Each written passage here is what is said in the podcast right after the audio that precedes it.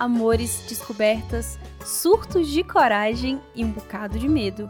Viagens para o outro lado do globo e o mundo virando de ponta cabeça. Realidades ideais e outras desastrosas. Um monte de histórias sem roteiro e cheias de conflito. Eu pensei que só me restava escrever, mas cá estou contando tudo para você. Meu nome é Lana Moreira e nesse podcast você vai ouvir os textos que eu não guardei para mim. Afinal, melhor para fora que aqui dentro. Oiê, caro ouvinte, caro ouvinte, como é que você tá? Por aqui eu tô feliz demais porque estamos no décimo episódio. Dezão, moleque, que isso, hein?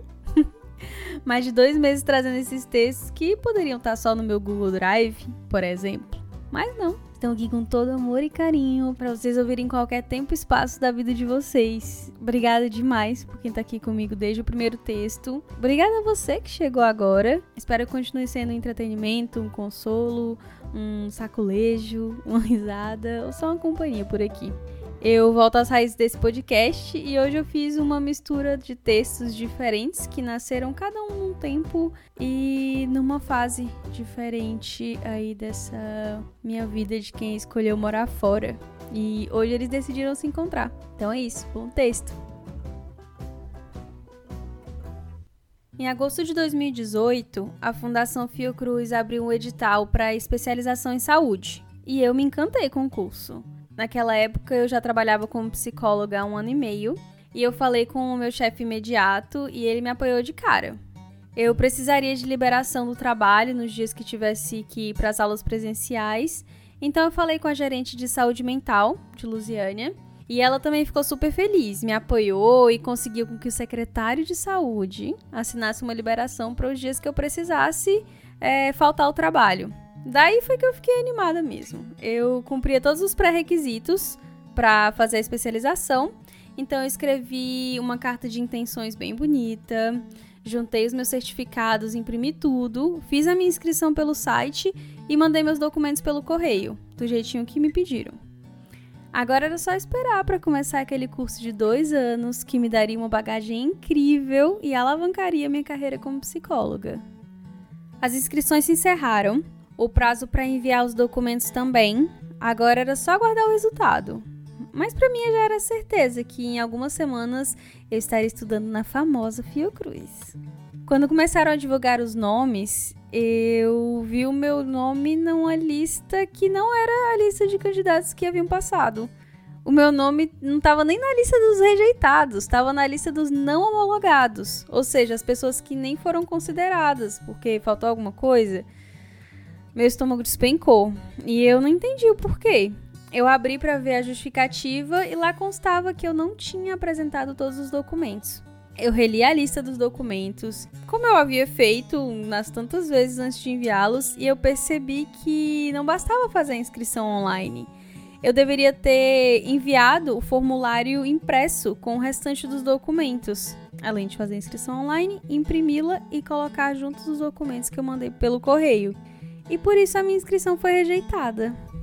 Assim. Foram semanas me culpando por deixar um detalhe tão frívolo, tão pequeno escapar. Nesse período eu questionei o trabalho que eu estava fazendo ali naquele centro de saúde. Eu questionei o quanto eu era feliz no alto dos meus 23 anos. Eu pensei em todas as grandes possibilidades que a vida podia me oferecer e em como eu havia acabado de jogar uma delas no lixo eu comecei a questionar se era mesmo o que eu queria fazer. Eu entrei na faculdade muito cedo, estudando direito, troquei de curso, me apaixonei pela psicologia, tive que começar a trabalhar ainda no meio do curso, me formei, arrumei um emprego na área e agora estava ali, chateada, sentada na frente do computador, horas a fio, pensando em viagens e em todos os lugares que eu queria visitar. Eu estava tentando distrair a mente quando me permiti perguntar se eu queria realmente continuar ali. Uma pergunta que a gente não se atreve a fazer, não com sinceridade. A gente meio que pega o embalo e a vida cuida do resto.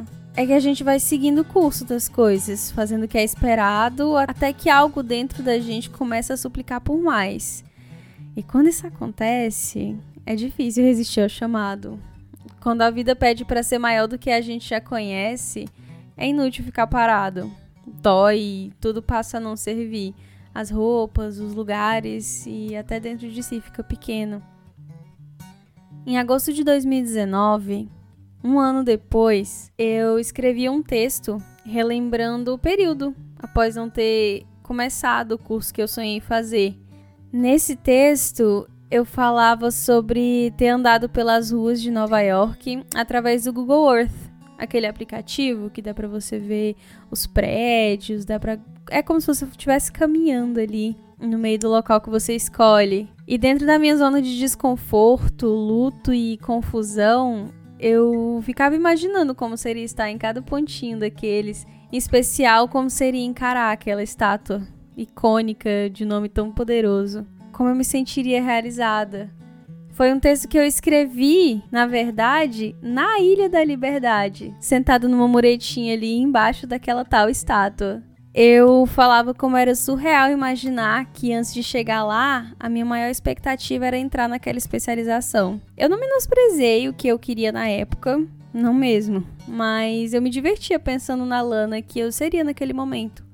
As escolhas, a bagagem, o foco, tudo diferente. E era só o começo da aventura. Já morando nos Estados Unidos há um bom tempo, eu ainda recebia e-mails que falavam sobre o programa de au pair, daqueles cheios de fotos coloridas, crianças sorrindo e pontos turísticos imperdíveis. Tipo, tentando vender uma viagem dos sonhos para você. E geralmente não tenho tempo para isso, né? Quem é que tem tempo para ler spam? Eu só fecho o e-mail e sigo em frente. E eu continuava recebendo esses e-mails porque na semana após fracasso da especialização, eu saí me cadastrando em toda agência de intercâmbio e eu sabia que o au pair era a forma mais viável para viajar e passar mais tempo fora do país arcando com as minhas despesas. E há um ano, quando eu abria esses e-mails com orçamentos e promoções, batia uma tristeza, sabe? Aquela sensação de estar tá deixando sonhos para trás, de não estar tá vivendo. Mas aquele último e-mail foi diferente. Eu abri, eu passei o olho e eu li. E um filme passou na minha cabeça. Aquele com as fotos coloridas, as crianças sorrindo, os pontos turísticos inesquecíveis. E nesse momento eu me dei conta que a garota propaganda era eu. Não literalmente, não tinha minha foto ali. Mas eu era a protagonista da história que eu queria escrever naquele momento. A história que eu tava escrevendo. Se fosse para citar fato por fato o quanto minha vida mudou nesse período, não caberia aqui. Eu não lembraria de tudo que de fato impactou, os detalhes e as nuances. Eu conseguia me apegar nos marcos, algumas datas e as milhares de fotos, mas não tem scrapbook para as transformações que moldaram minha alma, para as inúmeras mudanças de caminhada e de caminhante. Então, se eu pudesse capturar e mensurar tudo, talvez nem valesse a pena. E talvez seja isso que signifique que o correr da vida embrulha tudo. Eu tinha ali uma noção incrível de como a gente, enquanto indivíduo, é tão pequeno. E mesmo assim, nesses momentos, mal cabe dentro de si de tanto que faz. De tanto que sonha, de tanto que chora e realiza, que sofre, que luta, todo dia a cada minuto. Ali o que eu mais dizia para mim era que o que valia a pena na vida era mesmo muito pouco e acontecia em instantes. Enfim, mesmo nas nuvens, eu me apegava ao restante do poema ao dizer que a vida quer da gente mesma coragem, e era isso que eu pedia todos os dias nas minhas orações. Diante da imprevisibilidade da vida, eu agradecia a Lana do passado e orava por as tantas que viriam, pedindo por mais momentos divinos como esses. Ah, se eu soubesse que os momentos divinos não são só aqueles que trazem a alegria sobrenatural. Pouco mais de um ano depois dessa epifania, eu tive que aprender a dizer adeus. E eu fiz com a mesma coragem que usei para chegar lá. Aquela coragem de quem considera os prós e os contras e decide pelo melhor? Não. Foi uma coragem impulsiva de quem precisava seguir em frente, mas não sabia muito bem por onde começar. Hoje, já em agosto de 2022, quatro anos depois daquele fracasso com a especialização, em psicologia, o meu pedido é outro. Eu não sei muito bem o que eu quero para minha vida agora. Eu não sei o que pedir, na verdade. Eu me vejo em conflito pensando nas vidas que eu não vivi e nas tantas outras que ainda dá tempo de construir. Hoje eu escrevo sobre o fundo do poço e sobre o topo do mundo. na esperança de que Deus me ajude, me guie e conduza os meus pés, mesmo quando eu não souber o que pedir. Eu suplico por discernimento para entender esse querer que nunca sossega dentro do meu peito, mesmo sem saber o que. E eu sei que ele me ouve, porque muitas dessas coisas incríveis que eu já vivi, eu não fazia nem ideia que eram possíveis. Afinal, os momentos divinos que eu tanto pedi são construídos também a ferro, fogo e lágrimas.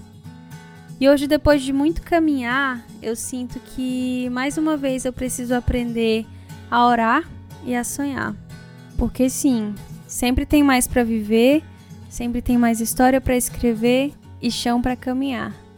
E hoje, hoje o tempo voa.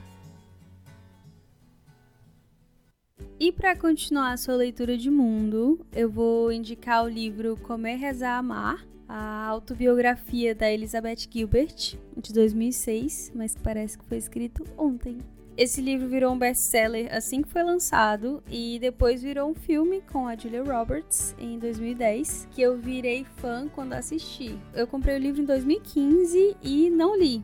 já tinha visto, visto filme, na época eu tava terminando faculdade, então eu não tinha tempo para terminar de ler.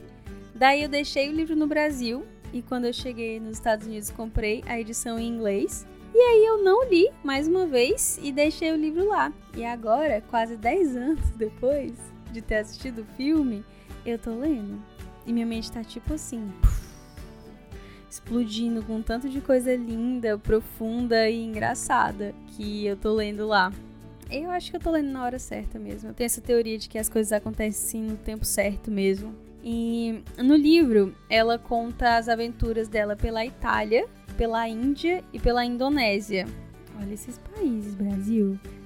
ela conta da viagem que ela fez na, logo depois do divórcio e de situações bem difíceis assim na vida dela e ela viaja buscando sentido e reconexão com ela mesma, com Deus. E o livro é dividido em três sessões, uma para cada país e cada uma dessas sessões tem 36 capítulos curtos. Então vale a pena demais. O livro é uma delícia e é cheio de insights poderosos. Vá lá ver e depois a gente conversa sobre, tá? Se você tá curtindo esse podcast e quer mais 10, 20, 100 episódios, curte aí no seu tocador de podcast, se inscreve, avalia, dá cinco estrelinhas, menos que isso não precisa, dá sugestão de tema, de texto, de crônica e me segue lá no arroba aquela lana e fica ligado nas cenas dos próximos capítulos. Um beijo e até o próximo parágrafo.